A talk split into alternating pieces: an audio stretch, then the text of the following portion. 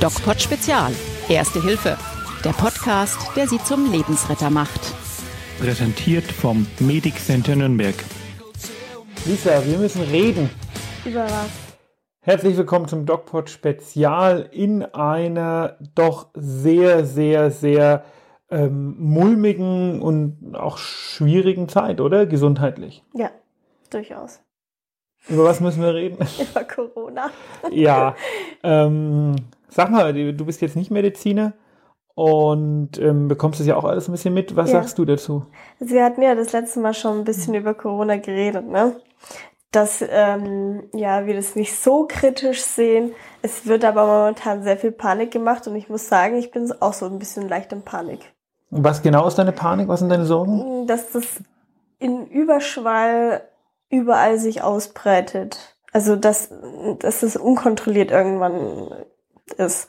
Ich denke mir immer, wenn es nach Afrika kommt oder sowas, was passiert dann? Interessanterweise ist es ja nicht in Afrika. Ja, ne? Das ist ja, wenn man die nee. Weltkarte so anguckt, äh, ist es da nicht. Du meinst natürlich Länder mit, äh, einer sehr, mit einem sehr schlechten Gesundheitswesen. Genau. Und ähm, das ist völlig richtig. Ich muss auch ehrlich zugeben, dass meine Einstellung zu dem Thema sich auch so ein bisschen gewandelt hat, weil es ja nun doch ähm, in letzter Zeit mh, bedrohlicher wird. Vielleicht mal kurz zur Erklärung, was so ein Virus bedrohlich macht. Ne? Ist zum einen natürlich die Virulenz, das heißt, wie viele Menschen, die dem Virus ausgesetzt sind, bekommen die Erkrankung. Mhm. Dann ist es die ähm, Inkubationszeit, in der man sich aber trotzdem anstecken kann. Die ist bei dem Virus 14 Tage lang, 10 Mhm. bis 14 Tage. Ne? Und dann ist natürlich die Mortalität, also äh, wie viele Menschen sterben daran. Und die ist glücklicherweise relativ niedrig. Im Gegensatz zu anderen? Hm, Viren? Ja, ja, also im Gegensatz zu SARS, ne, da sind mehr Mhm. Leute dran gestorben, wobei Corona, also das Covid-19 ist ja auch ein- eine SARS-Form. Mhm. Und weißt du, was mich ein bisschen stresst oder was mir ein bisschen Sorge macht, ist natürlich die Frage, wenn das alles nicht so schlimm ist, Ja. wieso werden da in Italien, also in einem Land zumindest der anderthalbten Welt, wenn nicht der ersten Welt, ähm, ganze Städte und Regionen systematisch abgeriegelt? Meinst du, die wissen vielleicht was, was wir nicht wissen? Ja, das ist tatsächlich, ich weiß es nicht. Ich bin ja immer ein großer, großer Gegner von Verschwörungstheorien und finde das alles immer ganz furchtbar, wenn die Leute da irgendwie einen auf Verschwörung machen und sagen, uh, gibt's ja so zig Theorien, das Virus wäre eine, ähm, wäre aus einem chinesischen Biowaffenlabor und was nicht alles gesagt wird. Das finde ich ziemlich blöd, aber ich, ich, so richtig, ich habe das gestern mit, mit Ärztekollegen zusammengesessen, gestern Abend, und ähm, wir waren uns alle einig, dass die Fakten, die wir über die ganze Geschichte kennen und die öffentliche Reaktion nicht so richtig zusammenpassen. Okay. Ja, gestern habe ich noch in der Tagesschau äh, gesehen, dass ähm, so ein Typ von, was weiß ich, Ich glaube, das war irgendein Forschungs... Robert Koch Institut, der Leiter des Robert sein, Koch ja. Instituts. Davon gehe ich aus, dass der das war. Der hat noch gesagt, wir sollen auf jeden Fall keine Panikmache hier irgendwie folgen und ähm, ja, mit gesundem Menschenverstand rangehen, irgendwie Hände waschen, gesunde, also gesunde Händehygiene auf jeden Fall. Und ähm, ja, Das sehe ich auch so. Also ähm, Panikmache bringt gar nichts. Das äh, äh, machen ja irgendwie auch einige YouTube-Kanäle und so, aber das fi- finde ich, sollte man unbedingt vermeiden. Das ist nicht sehr förderlich, klar. Aber man, man darf es auch nicht völlig unter den Teppich kehren. Und ich bin ja momentan beschäftigt in einer Klinik.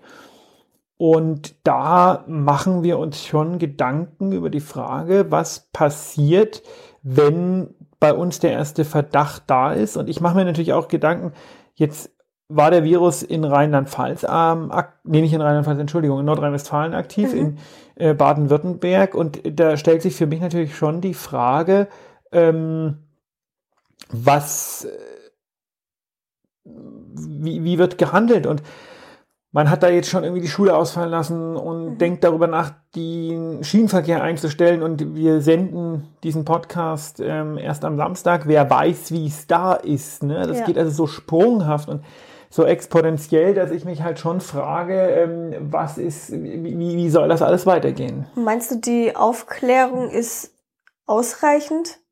So von, also ich, erstens von den Menschen, die jetzt keine Ärzte oder ähm, Arzthelferinnen sind, beziehungsweise die auch die Arzthelferinnen, sind die genug aufgeklärt?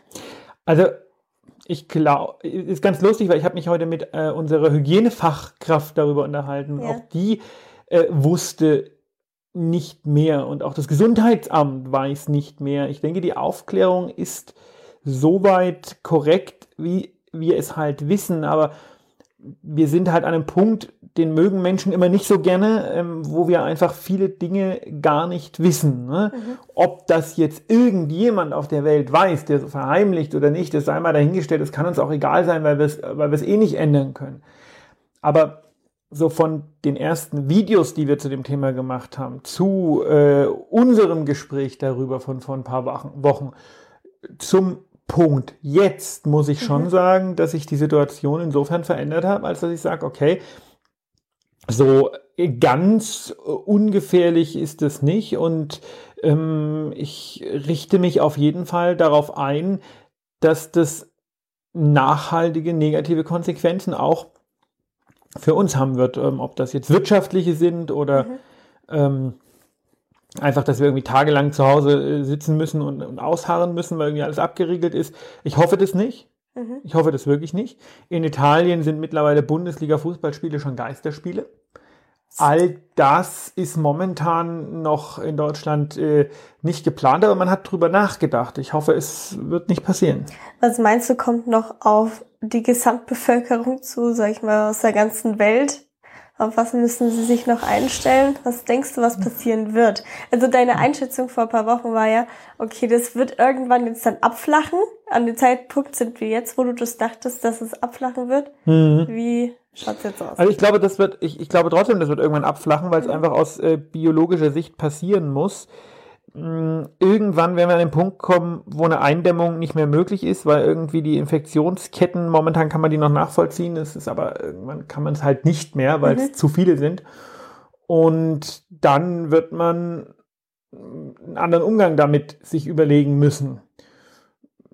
Es, es wird irgendwann weniger werden, ja, es wird wahrscheinlich auch irgendwann aus dem Bewusstsein der Leute verschwinden, aber die große Gefahr, die ich sehe und die auch viele Experten sehen, ist äh, die Gefahr der Mutation. Also in dem Moment, wo das Virus mutiert, sich vielleicht mit einem Bakterium zusammentut oder irgend sowas Blödes passiert, besteht einfach die Gefahr, dass die Mortalität plötzlich, so ein anderes Virus, ne? aber dann, mhm. wenn die Mutter, wenn bei diesem Virus eine Mutation stattfindet, die die Mortalität steigen lässt, dann haben wir ein ernsthaftes Problem. Okay. Ein ganz, ganz, ganz ernsthaftes Problem. Hm, das hört sich ja nicht so toll an. Wir bleiben auf jeden Fall dran. Ja. Und ähm, ja, hoffen, dass wir uns vielleicht noch einmal darüber unterhalten können, Schrägstrich müssen und sagen können, hey, war doch nicht alles so schlimm.